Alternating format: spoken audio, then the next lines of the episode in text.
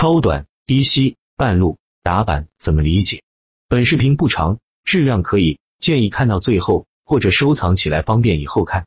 低吸在我看来，低吸股只有超人气个股才配得上这个操作，其本质上是对个股连板趋势或者上涨趋势的一个顺势介入点，只不过是恰好在分歧最大处。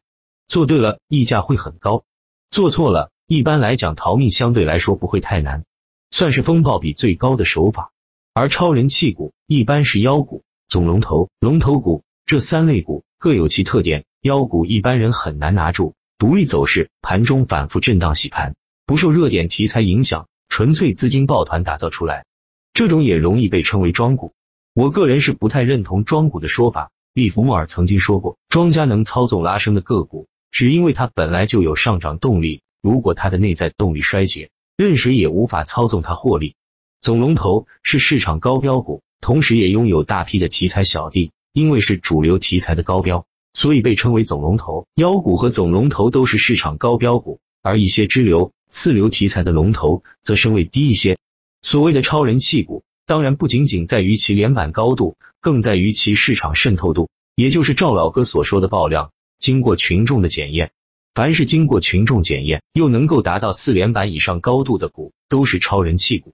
这类股，它是遇到加速板次日的分歧跳水都可以低吸，也就是说前一个交易日如果是个分歧板，次日跳水就不要低吸了，因为分歧之后再分歧，容易出现跳水到水下的局面，打破连阳走势，而打破连阳之后，只能在下一日跳水才能低吸。这种低吸实际上和回调股次日半路的道理一样，只是因为总龙头的人气效应加分，可以选择低吸抢个先手。低吸的动机。则是博弈恐慌盘出局，卖压减弱之后，涨势延续。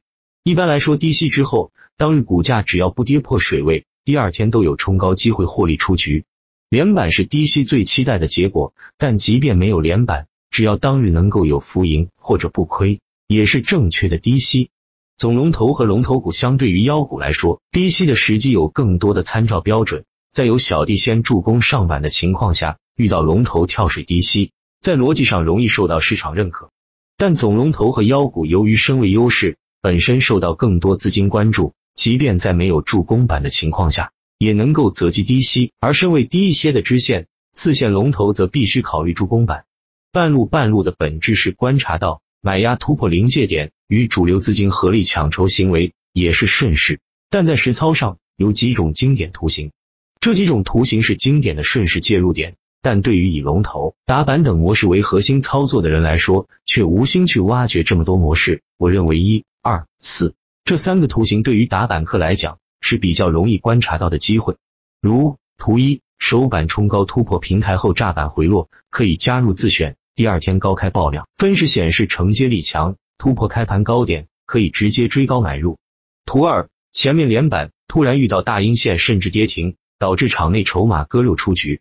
第二天开盘立即爆量，从水下拉升至水上，或者高开爆量承接，做分时突破状，可追高买入。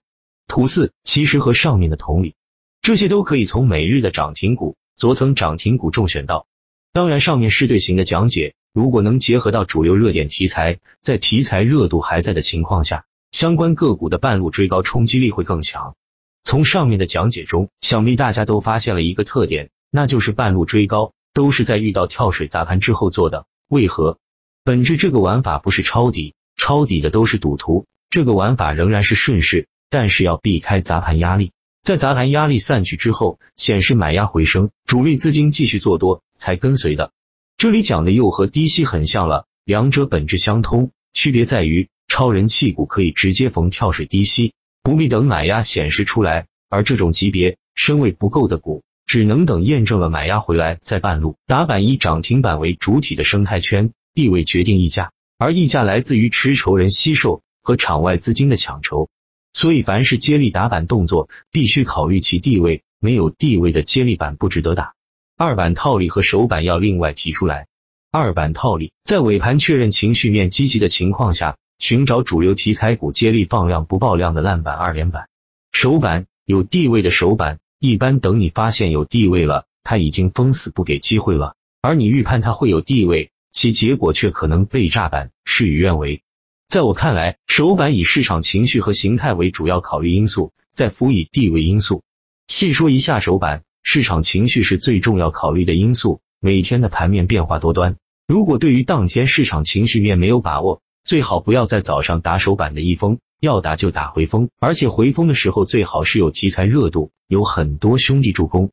当然，这个说了等于白说，因为我是以接力为主的选手，所以这个早盘手板我是不会动手的，除非是尾盘板。尾盘时间，市场消化了各种因素，基本情绪面稳定了下来，此时打一打平台突破或者低位反抽的爆量手板，也是可以的一种套利方式。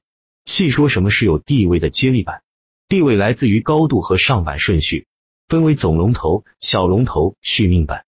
续命板就是今天有新题材涨停了，这股昨天先涨停，有了身高优势，碰到新热点续了一命，所以叫续命板。续命板出现。废话不用多说，逢板必打。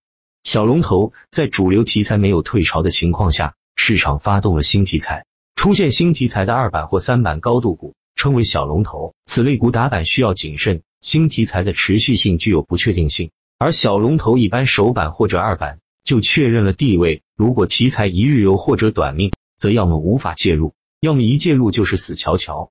与其虎口夺食，不如等小龙头晋升为总龙头之后再参与。总龙头来源于续命板，小龙头每一个情绪周期都会产生很多一日游题材的小龙头，但是总龙头却只有一个，有的时候会有同身位的妖股出现。